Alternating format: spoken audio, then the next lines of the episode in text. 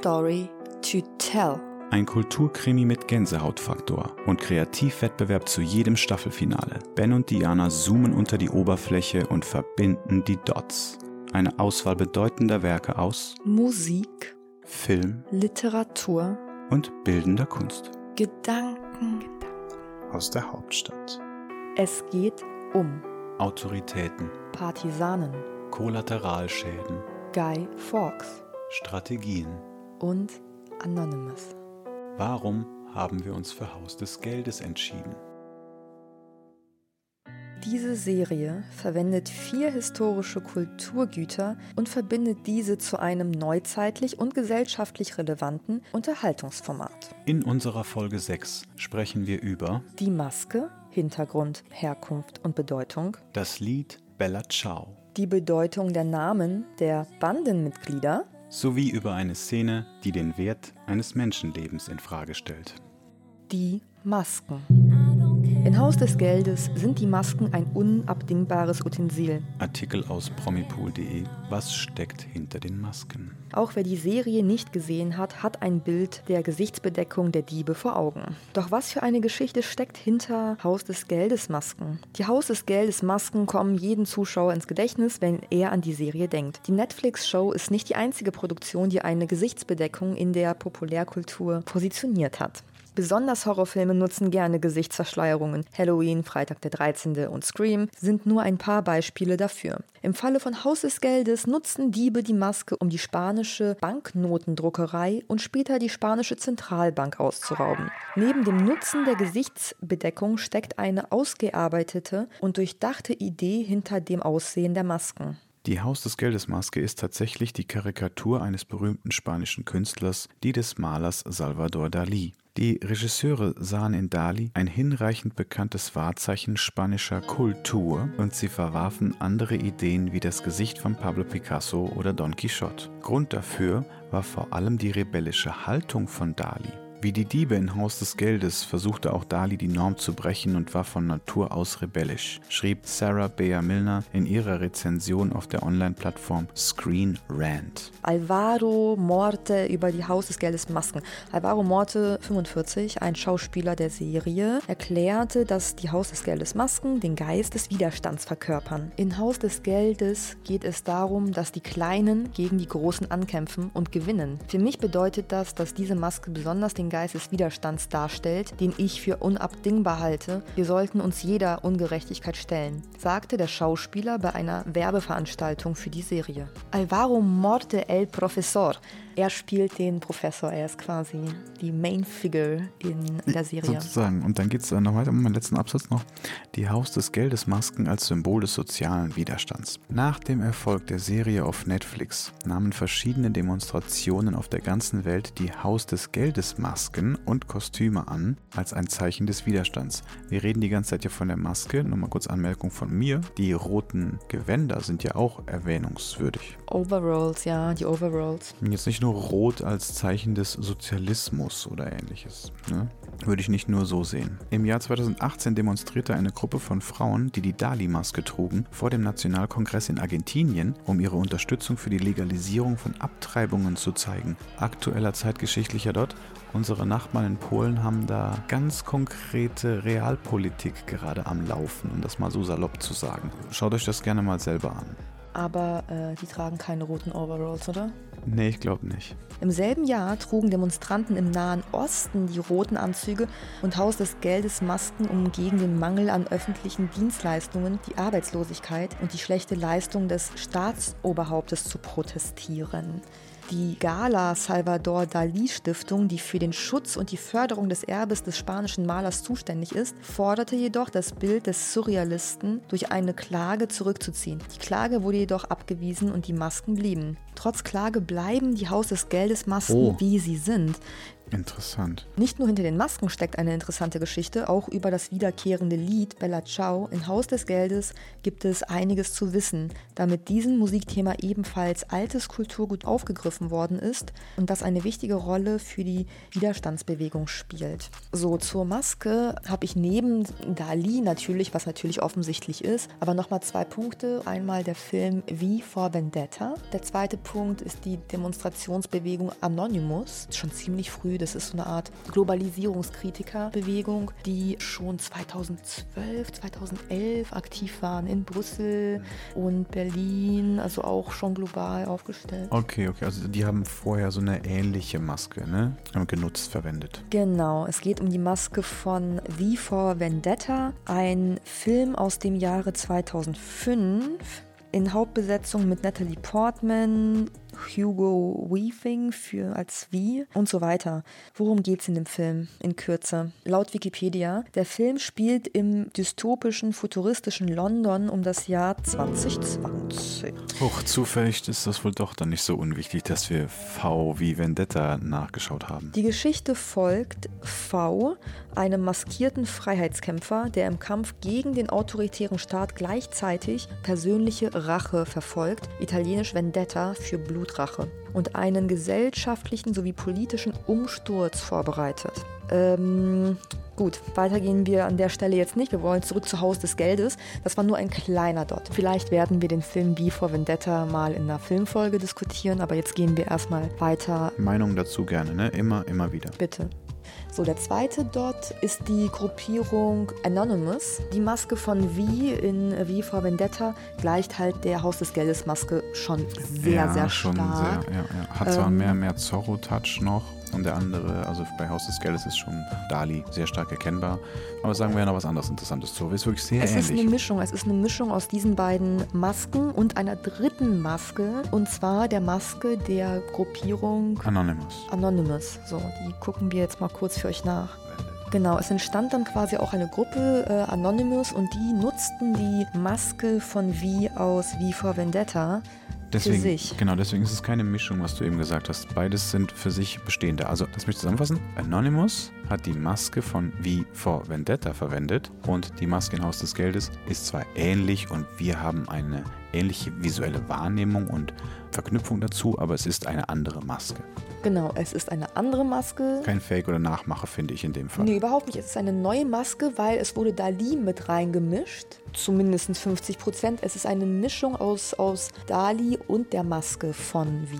Und jetzt komme ich zu dem Punkt, wieso die Masken für mich so wichtig waren, weil Diana und ich sind uns aus verschiedenen Gründen einig, warum die Maske so ein wichtiger und interessanter Punkt auch ist an dieser Serie. Das skurrile, interessante, wirklich künstlerisch anspruchsvolle, humorvolle wie tiefgehende ist durch die Tatsache, dass die Geiseln und die Geiselnehmer gleich aussehen. Es kommt oft zu Punkten in, der, in den Folgen, wo eine Person einzeln steht von einer Gruppe abseits oder so und man weiß als außenstehender Beobachter, in dem Fall halt immer als Scharfschütze oder wie auch immer, der als äh, Polizist quasi in der Nähe ist, man weiß nicht, wer da drin steckt. So, und jetzt völlig gleichgültig, wenn man eine Einzelperson sieht, die etwas in die Kamera hält oder etwas Wichtiges zu sagen hat, das kann dramatisch und schlimm sein, ja, auf Leben und Tod, wirkt diese Maske immer. Sie wirkt. Sie wirkt entweder lustig oder gefährlich, immer geheimnisvoll, manchmal trottelig und es ist irre. Wirklich. Jedes Mal bei einer Einzelaufnahme spitze. Anonymous, Adjektiv of a person not identified by name or a person of unknown name.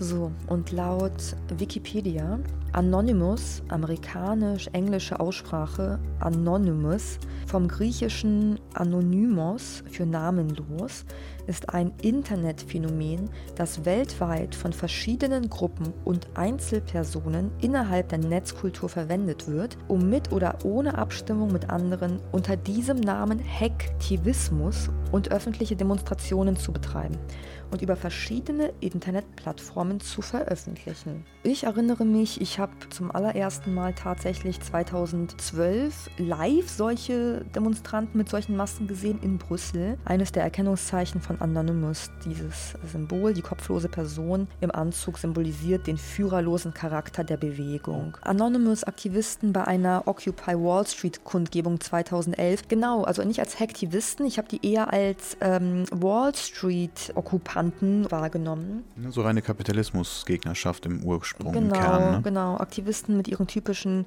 Guy Fawkes-Masken. Wow. So werden auch die Masken von V for Vendetta nämlich genannt, weil der Film ja auch nicht aus dem Nichts kommt. Und hier bei Wikipedia sieht man auch ein bisschen mehr die Anfänge. Anfangs als Spaßbewegung aus dem Imageboard 4chan hervorgegangen, trat Anonymous seit 2008 zunehmend politisch mit Protestaktionen für die Redefreiheit, die Unabhängigkeit des Internets und gegen das Urheberrecht in Erscheinung. Die Teilnehmer agierten anfangs nur im Internet, mittlerweile betreiben sie ihre Aktivitäten auch außerhalb des Internets.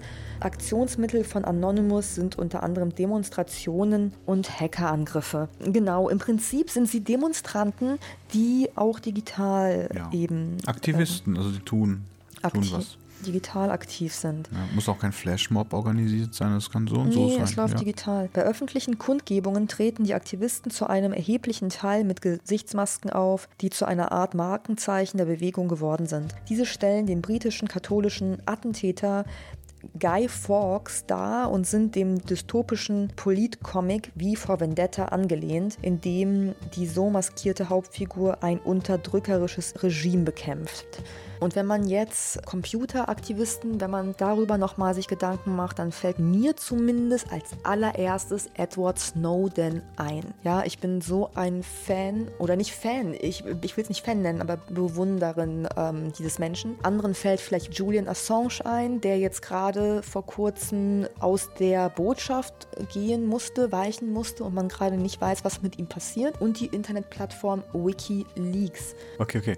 Äh, nur nochmal für unser allumfassendes, allzeitliches Portfolio. Ich bin nicht so ein Fan von, ähm, von Whistleblowern, wenn es jetzt mal nur unter dem Begriff verstanden wird. Ich kenne ja Dianas tieferen Hintergrund, warum sie das so sagt und dem kann ich mich anschließen. Aber von per se bin ich kein Fan von Whistleblower. Schwierige Diskussion. Da aber muss jeder seine eigene Meinung haben. Wir haben unsere ja schon geführt und jetzt wollen wir ja nur anregen. So, wie wir darauf kamen, ist im Prinzip einfach, dass die Maske aus Haus des Geldes eine Mischung aus dem Gesicht Salvador Dalis ist und der Maske aus dem Film Wie vor Vendetta und später dann auch von der Widerstandsbewegung der digitalen Hacktivisten, kann man ja sagen, die auch die Masken trugen. Wobei sie zu Beginn, vielleicht sind sie jetzt Hacktivisten, zu Beginn waren sie definitiv Wall Street-Gegner, die das globale Finanzsystem ähm, anprangern schon 2006 anfangend, genau, und dann in der ersten Wirtschaftskrise von 2008 rum viel stärker wurden und äh, gestiegen sind, gewachsen sind. So, und wer war denn Guy Fawkes eigentlich? Äh, ich weiß nur, mir ist in Erinnerung geblieben, Remember, remember the 5th of November. The 5th of November. Ist das davon? Ja, klar. Unglaublich. Guy Fawkes, 13. April 1570 in York geboren, 31. Januar 1606 in London gestorben war ein katholischer Offizier des Königreichs England, der am 5. November 1605 in London ein Sprengstoffattentat auf dessen König Jakob I., Jake I., und das englische Parlament versuchte. Der Kupferstich dazu ist schon echt nett. Dann könnt ihr euch aber jetzt auch schon vorstellen, halt die Spitzbärte, diese dreieckigen Spitzbärte, dass daher dieses Anonymous oder V wie Vendetta. Genau, und V wie Vendetta hat das Ganze in die Neuzeit gebracht und hat äh, diesen Sturz ins London London des ähm, 21. Jahrhunderts gebracht und die Geschichte nochmal paraphrasiert, wenn ja. man so will. Bestimmt kennen viele von euch Remember, Remember the 5th of November. Das ist ein tatsächlich existierendes Gedicht, was darüber hinaus auch noch ein bisschen Inhalt hat. Dieses Remember, Remember, ich wusste, dass es den Spruch gibt, aber glaub mir, ich kann dir nicht versichern, ob ich dabei an September, November, Dezember und auch nicht welches geschichtliche Ereignis dazu. Oder Guy Fawkes. Ein in mehreren Variationen bekannter Kinderreim, eigentlich die ersten beiden Verse der ersten Strophe eines Liedes ruft das Ereignis, das geschichtliche Ereignis, in Erinnerung. Remember, remember the 5th of November. Gunpowder, treason, and plot. I know of no reason why gunpowder treason should ever be forgotten. Guy Fawkes, Guy Fawkes, it was his intent to blow up the king and the parliament. Three score barrels of powder below, poor old England to overthrow. Erinnert euch, erinnert euch an den 5. November, Schießpulver, Verrat und Verschwörung. Ich sehe keinen Grund, wieso der Schießpulververrat jemals vergessen werden sollte. Im Gedenken an das Scheitern des sogenannten Gunpowder Plot, deutsch Schießpulververschwörung, wird alljährlich vielerorts in England, vor allem von Anglikanern, die Bonfire Night mit traditionellen Feuerwerken und Fackelzügen veranstaltet. Guy Fawkes wurde auch 2005 noch in der Liste der 100 wichtigsten Briten auf Platz 30 aufgeführt Heftig. und ist auch in der Popkultur lebendig geblieben. Der britische Autor Alan Moore und der Zeichner David Lloyd griffen die Figur literarisch wieder auf, indem sie den Protagonisten ihrer erfolgreichen dystopischen Graphic Novel wie, also V wie Vendetta 1982, verfilmt 2005, als Guy Fawkes verkleidet agieren ließen. Das heißt, es war ein Buch im Prinzip, was später verfilmt wurde. Ja, wie vor Vendetta. Kann ich nur empfehlen, ein toller Film. 1982 in meinem Geburtsjahr. Genau, und wenn man den äh, Strang weitergeht, passiert noch ziemlich viel. Hier ist Ken Follett, der auch noch einen Roman schrieb, einen Geheimdienstroman mit dem Titel Das Fundament der Ewigkeit. Und da flossen dann auch die Festnahme Guy Fawkes mit ein und, und ist quasi eine Fortführung der ganzen Thematik, falls ihr euch für die Hintergründe interessiert. Wobei das Buch Das Fundament der Ewigkeit, diesen Roman, den müsste man mal lesen und vielleicht mal vorstellen. Und ich würde sagen, Masken, Masken, Masken. Genau, haben wir schon genug gehabt und auch für diese Folge jetzt.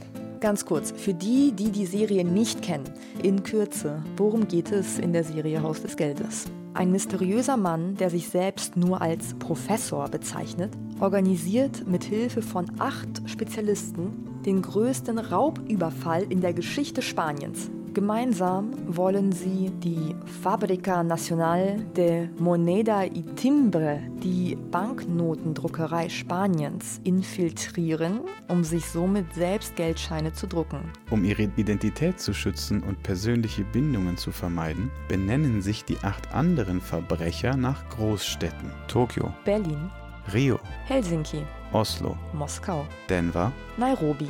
Im Verlauf der Serie werden einige reale Namen bekannt. Das Ziel ist es, mit insgesamt 2,4 Milliarden Euro den Raub abzuschließen. Dazu brauchen sie elf Tage Zugriff auf die Gelddrucker und das erfordert einen ausgeklügelten Plan, um die Spezialkräfte der spanischen Polizei hinters Licht zu führen. In der Serie wird gezeigt, wie die Menschen in angespannten Situationen damit beginnen, sich gegen den Plan zu stellen oder eben alles dafür tun, dass der Plan letztlich funktioniert. Die Serie ist in kürzester Zeit weltweit viral gegangen und befindet sich aktuell in der vierten Staffel. Eine fünfte ist in Arbeit. Allerdings ist unklar, ob und wie lange es noch weitergeht.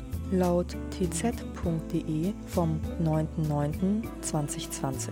Netflix-Serie soll bereits nach wenigen Folgen enden. Es ist nun offiziell, die Macher verraten, was sie für das große Finale geplant haben. Wie viele Banken die Protagonisten von Haus des Geldes wohl noch ausrauben werden, wer sich das bereits gefragt hat, erhält nun eine genauere Antwort. Viele werden es nicht mehr sein, denn die Serie soll bereits nach wenigen Folgen enden. Diese Nachricht mag für viele Fans sehr plötzlich kommen, da es eine Zeit lang so wirkte, als würde die Bankräuberserie noch einige Zeit lang laufen.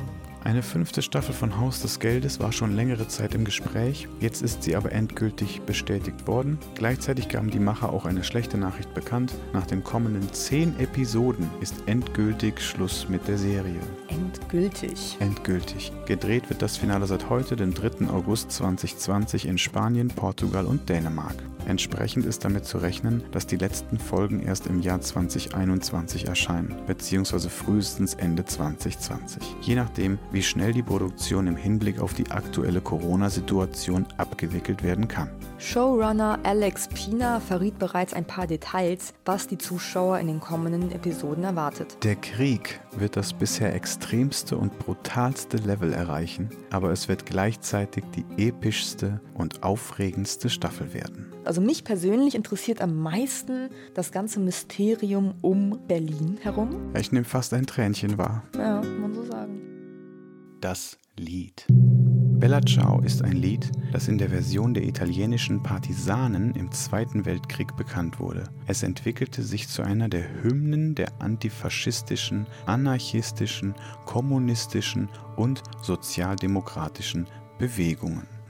Ich dachte dabei auch immer direkt an Sacco und Vanzetti, die Melodie des Liedes Bella Ciao in der Mondine-Version wurde bereits Anfang des 20. Jahrhunderts von den Reispflückerinnen der ehemaligen italienischen Provinz Terre d'Aqua in der Nähe der Stadt Bologna gesungen. Es beklagt die harten Arbeitsbedingungen unter der stechenden Sonne. Bereits die erstmals 1906 dokumentierte Fassung trägt die Züge eines Protestliedes gegen den Chef, der mit einem Stock in der Hand die Arbeit überwacht das Leben der Frauen aufzehrt und obendrein wenig zahlt. Doch eines Tages, so hofft die Erzählerin, werden die Frauen in Freiheit arbeiten.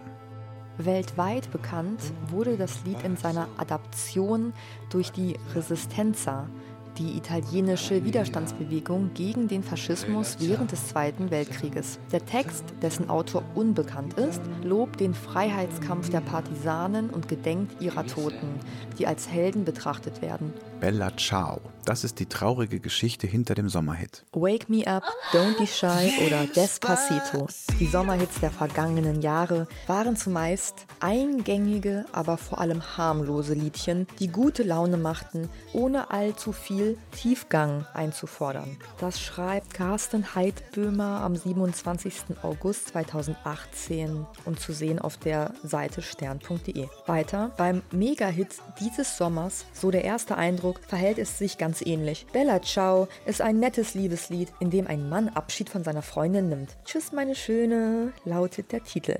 Doch nichts könnte falscher sein als dieser Eindruck. Tatsächlich handelt es sich bei dem Song um eine Hymne, die italienische Partisanen während des Zweiten Weltkriegs im Kampf gegen den Faschismus gesungen haben. Im Lied ist denn auch vom Partigiano die Rede, der in den Krieg zieht. O Partisan, bring mich fort. In der Hitversion von El Professor und Hügel ist davon noch einiges erhalten geblieben.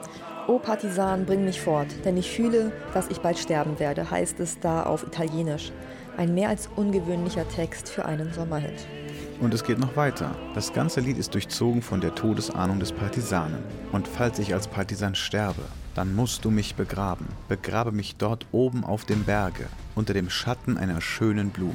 Die Bedrohung für die italienischen Partisanen war in den 1940er Jahren real. Bereits 1922 hatten in Italien Benito Mussolini und seine faschistische Bewegung die Macht übernommen und das Land in einen autoritären Führerstaat verwandelt. Der eigentliche Widerstand, die Resistenza, setzte jedoch erst 1943 ein. Italien hatte ein Waffenstillstandsabkommen mit den USA und Großbritannien abgeschlossen. Mussolini wurde abgesetzt und inhaftiert. Doch im Norden des Landes entstand nun die Republik von Salo, ein Satellitenstaat des Deutschen Reiches. Staatschef wurde Benito Mussolini, den deutsche Fallschirmjäger aus der Haft befreit hatten. Bella Ciao wird aktuell wieder gesungen.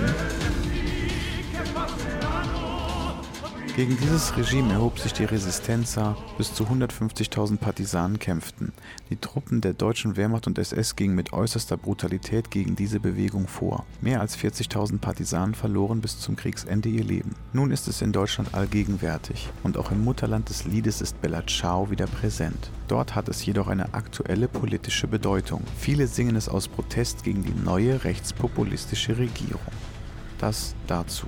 Wie ich schon sagte, jetzt nicht unbedingt unter dem italienischen Aspekt oder links, rechts, oben, unten, sondern ich finde es einfach gut, dass so eine Art Lied gut viral gegangen ist und eben nicht ein Es ist ein Kulturgut, weil dieses Lied schon in zwei relevanten Situationen aufgegriffen wurde und ein Zeugnis der Zeitgeschichte ist, ja, ein Zeugnis der Menschheit ist.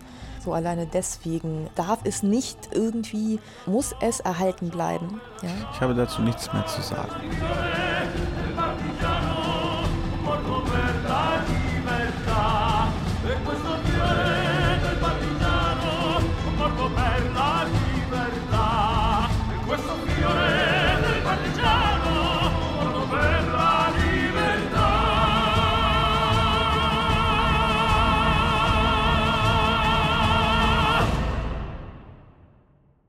Die Namen. Die Gretchenfrage. Warum diese acht Städte? Wir gucken erstmal, ob wir offiziell etwas darüber finden. Wir gehen mal mitten rein. Das ist der moviepilot.de. Die Städtenamen von Staffel 1 bis 4 haben Methode. Wer die Netflix-Dokumentation zu Haus des Geldes gesehen hat, wird wahrscheinlich zunächst erst einmal ungläubig den Kopf schütteln. Denn darin erfahren wir, dass Tokio der erste Städtename war und dass dieser gewählt wurde, weil Serienschöpfer Alex Pina zufälligerweise ein T-Shirt mit Tokio-Schriftzug trug, als es um das Ersinnen von Codenamen für die Bande ging. Das klingt nach der gleichen Willkür, nach der die Haus des Geldes Masken fast ganz anders ausgesehen hätten. Doch bei genauerer Betrachtung floss in die weitere Planung der Namen offenbar mehr Gehirnschmalz. Um das zu sehen, müssen wir demnächst einen Blick auf die eingeführten Städte in allen Staffeln werfen und beachten, in welchen Ländern sie liegen. In Staffel 1 und 2 gab uns Haus des Geldes folgende Städtenamen: Tokio, Japan, Rio, Brasilien, Denver, USA, Berlin, Deutschland, Nairobi, Kenia, Moskau, Russland, Helsinki, Finnland, Oslo, Norwegen, Stockholm. Schweden, In Haus des Geldes Staffel 3 kamen diese Städtecodenamen dazu: Lissabon, Portugal, Palermo, Italien, Marseille, Frankreich, Bogotá, Kolumbien, Cincinnati, USA, Sofia, das Frettchen. Bulgarien, So, und auch in Staffel 4 von Haus des Geldes ergänzten noch Ortsnamen Ibiza, spanische Insel, Manila, Philippinen. Weiter laut Movie Pilot. Bei der Besetzung von Haus des Geldes in den ersten zwei Staffeln, die ja noch nicht von Netflix, sondern vom spanischen TV-Sender Antenna 3 produziert worden waren, fällt auf, dass mit Berlin, Moskau, Helsinki, Oslo und Stockholm viele europäische Länder vertreten sind. Als unmittelbare europäische Nachbarn Spaniens kamen in Staffel 3 die Neuzugänge Frankreich, Italien und Portugal als fehlende Größen dazu. Da die Serie in Spanien angesiedelt ist, ist ein eurozentrisches Welt- und Bandenbild naheliegend.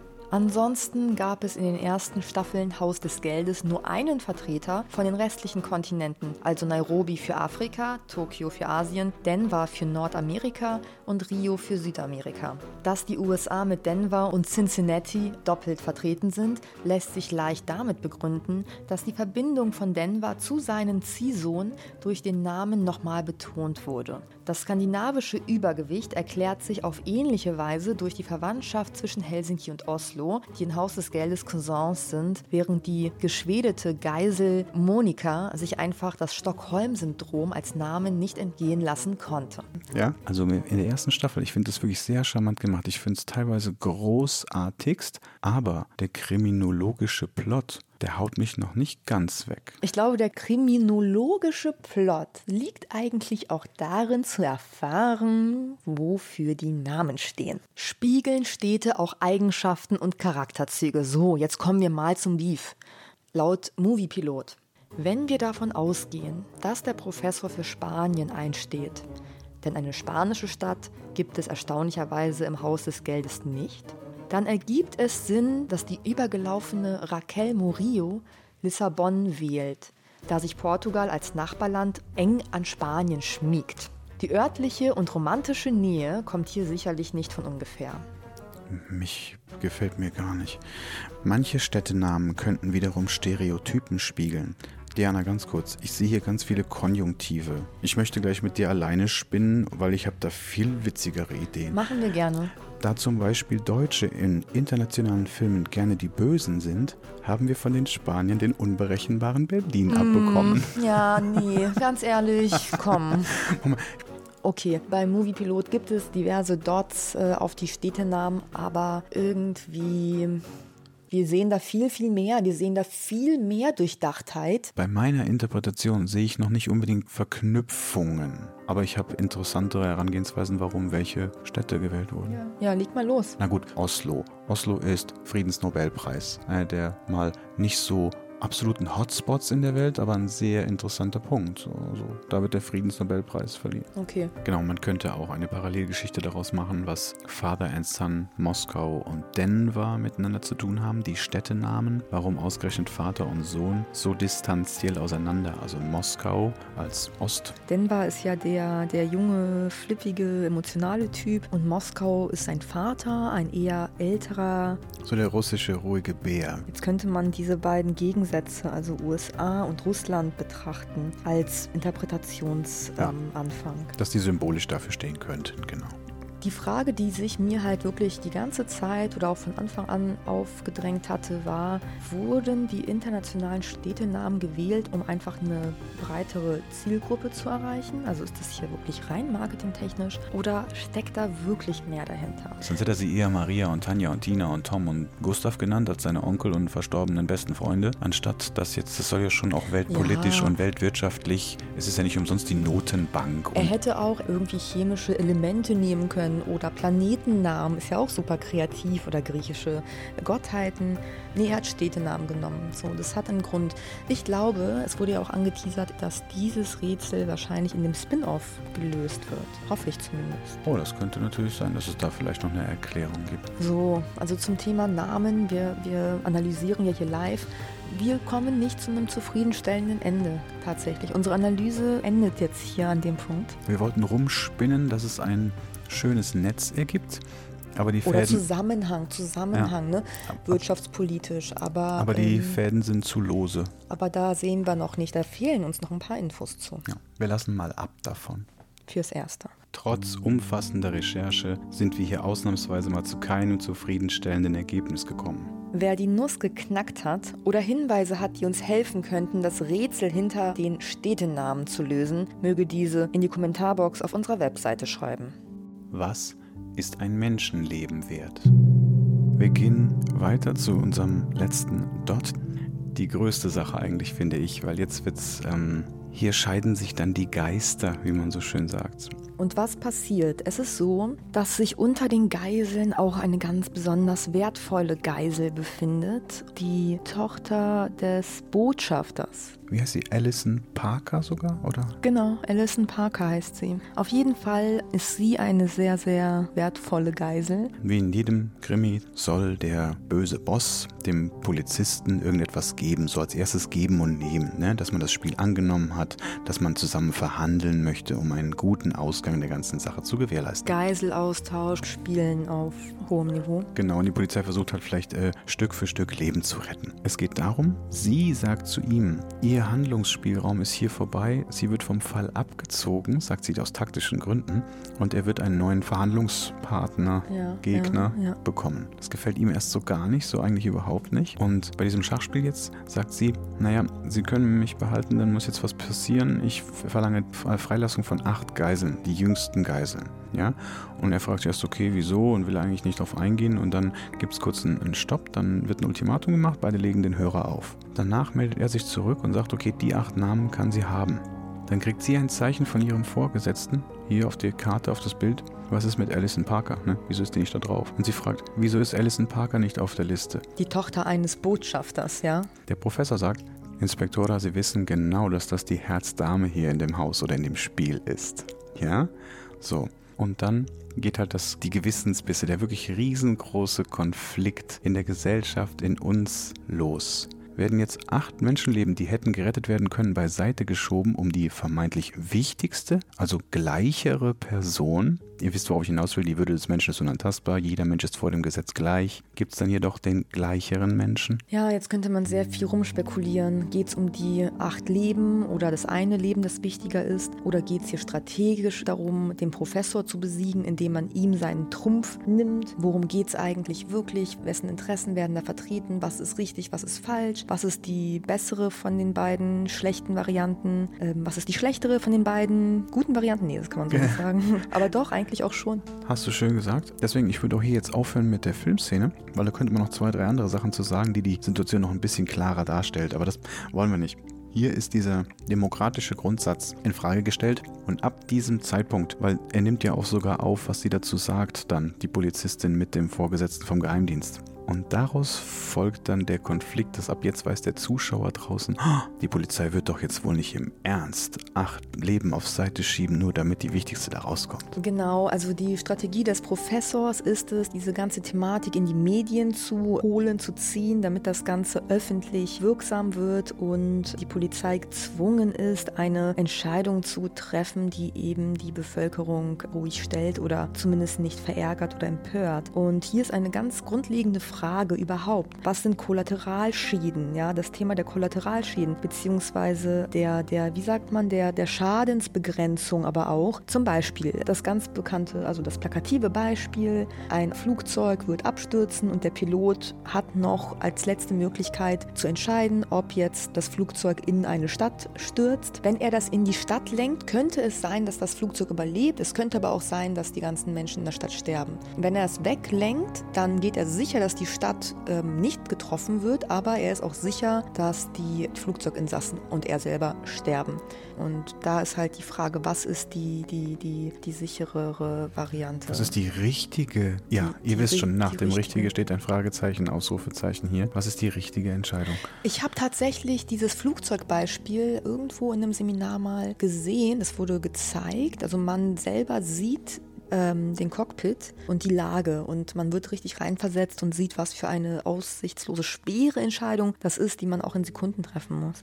Interessant, dass wir beide direkt an so eine Flugzeugsache komischerweise denken. Ne? Mir kam der Gedanke nach diesem 8 für 1, wie würden Sie entscheiden, diese Gewissensfrage? Wie würden Sie entscheiden? Gab es sogar mal als Fernsehformat in Deutschland. Man sollte meinen, warum wird das nicht häufiger in so einer Art von Format für andere Fragen gesellschaftspolitischen Lebens mal wieder aufge aufgewärmt, das Ganze? Was wir sonst an Konserven sehen, ist ja nicht so doll, das wäre vielleicht mal eine gute Sache. War es am Abend eine Linienmaschine Ersten noch unbestätigten Angaben zufolge um einen Terroranschlag. Meine Damen und Herren, Sie sind heute dazu aufgerufen, Schöffen bei einem deutschen Gericht zu sein. Als Schöffen sind Sie Laienrichter und das Gesetz stattet Sie mit der Macht aus, über das Schicksal eines Menschen zu entscheiden. Bitte nehmen Sie diese Verantwortung ernst. Lars Koch wird zur Last gelegt, am 26. Mai 2016 mit Hilfe eines Luft-Luft-Lenkkörpergeschosses ein Passagierflugzeug abgeschossen und damit 164 Menschen getötet zu haben. Er hat sich gegen seine Befehle gestellt und gegen unsere Gerichte. Ein Terrorist entführte eine Passagiermaschine. Er wollte sie mitten in ein Fußballstadion stürzen lassen. Er hat abgewogen. Das Leben von 164 unschuldigen Menschen gegen das Leben von 70.000. Der Staat kann niemals ein Leben gegen ein anderes Leben aufwiegen. Gott sei Dank hat sich Lars Koch nicht nach Prinzipien gerichtet, sondern nur nach dem, was richtig war. Jeder von Ihnen glaubt, dass er sich auf sein Gewissen verlassen kann. Aber das ist ein Irrtum. Urteilen Sie ausschließlich nach dem, was Sie selbst für richtig halten. Moment mal, ist das ein wahrer Fall oder ein Film, eine Geschichte, Fiktion? Ja, das soll eine Fiktion sein, aber für den Fall, weil dieser Film entstand ja so nach 9-11, in so in Jahren nach diesen Terroranschlägen, wo das ein bisschen salonfähiger wurde mit Terroranschlägen oder wo Staaten bedroht wurden durch einzelterroristische Akte. Und da hat man sich da anscheinend mal prä, also vorbereiten wollen. Denn das Interessanteste an diesem Filmformat ist eigentlich nicht, wie entscheidet ihr Gewissen, obwohl diese Frage schon ganz toll ist, sondern man hat eine Art Volksentscheid mal durchgeführt. Hier gab es ein Voting, wie würden Sie entscheiden? Und ich glaube, ein oder zwei oder drei Stunden oder einen Tag nach dem Film wurde dieses Voting ausgestrahlt. Also wie, hat, wie ist das Gewissen der Deutschen? Würden wir das lieber abschießen? Also sicher 200 Leute opfern, um eine Stadt zu retten? Oder das Ding in die Stadt reinfliegen lassen und sehen, ob vielleicht gar keiner kaputt geht, in Anführungsstrichen? Ja, beziehungsweise überhaupt die Entscheidung zu treffen, wer jetzt sterben muss. Tote wird es ja so oder so geben. Es ist eine massiv schwierige Frage. Wie ist denn die Abstimmung verlaufen? Das gucken wir jetzt mal genau nach. Auf daserste.de finden wir, so haben sie entschieden, ist Lars Koch schuldig oder nicht schuldig. Ihr Urteil lautet Freispruch. Die Zuschauer haben abgestimmt und das Ergebnis lautet 13,1% schuldig und 86,9% nicht schuldig. Genau, moralisches Problem. Hier ist ein Kommentar von Hatim Katabi vom 7.11.2020, also ganz aktuell. Man kann über dieses Thema unendlich lang diskutieren, jedoch handelt es sich hier um ein moralisches Problem. Solange man nicht in dieser Situation ist, kann man nichts machen. Besser gesagt, man würde sich für nichts entscheiden können, da in diesem Moment das Gehirn dies nicht kann. Natürlich können wir momentan uns in die Position versetzen und den Hebel umlegen, damit weniger Menschen sterben, weil uns dies richtig erscheint. Aber es geht um Menschenleben und egal wie viele Menschen sterben, sterben welche. Trotzdem denken wir, wir würden es tun. Es liegt in der Natur der Sache, dass es hier weit geht. Sonst würde man so einen Film ja nicht machen, wenn wir uns so klipp und klar einig wären, was richtig wäre. Hier werden wir mit, mit grundphilosophischen Fragen bombardiert, die es zu klären gibt. Ich finde halt nur, also wie du sagtest, der, der Film, ne? Wie heißt der? Das Urteil. Mit Terror, ihr Urteil. Terror, ihr Urteil, eine ziemlich coole Initiative. Tolles Kunstwerk. Ich finde, wir sollten das vielleicht auch Auf jeden ähm, Fall mit dokumentarischem in unseren Anspruch. Pool nehmen der Dinge, die wir besprechen wollen, näher im Detail, ähm, weil das wieder ein Zeugnis der Menschheitsgeschichte für spätere Generationen ist. Wer weiß, wie sich die moralische Grundsatzfrage um Wert eines Menschenlebens in 20, 30, 50 oder 80 oder 100 Jahren verhält. In dem Fall ist es eins zu eins eine Mischung aus einem Film und einer Sozialstudie, weil hier wird eine Evaluation gemacht. Tolles Format. So, und jetzt würde ich sagen, die großen Punkte nochmal zu diesem Beispiel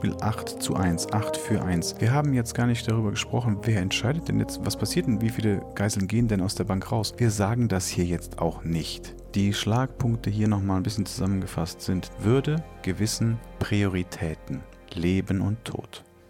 So, und hier kommen wir auch nochmal vielleicht zu einer anderen Sache, die entweder zufällig oder tatsächlich beabsichtigt war, auch von den Machern von Haus des Geldes. Ein Leben für acht oder, oder acht Leben für eins vielleicht. Die Bande besteht ja auch aus acht Personen und der Professor ist eine Person. Jetzt ist halt die Frage, ein Leben für acht, acht Leben für ein Leben und die erste Staffel endet nämlich auch genau mit der Beantwortung dieser Frage. Da freut sie und sich voll, weil ich ohne- keinen Schimmer habe. Und ich will es jetzt nicht verraten, nicht spoilern. Ben weiß es nicht. Berlin spielt eine große Rolle in der ganzen Sache. Und damit beenden wir jetzt auch diese Folge und ziehen den Dot zu unserer nächsten Folge und zwar einem Buch, ein literarisches Werk. Im Haus des Geldes werden alle gleich gemacht, damit keiner identifiziert werden kann, also zu einem taktisch positiven Zweck. In dem Buch, über das wir nächstes Mal sprechen, werden alle gleich gemacht, damit sie alle identifiziert werden können.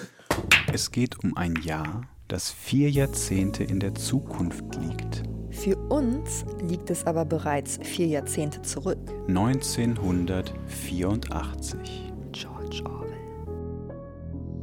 Diana, haben wir etwas übersehen?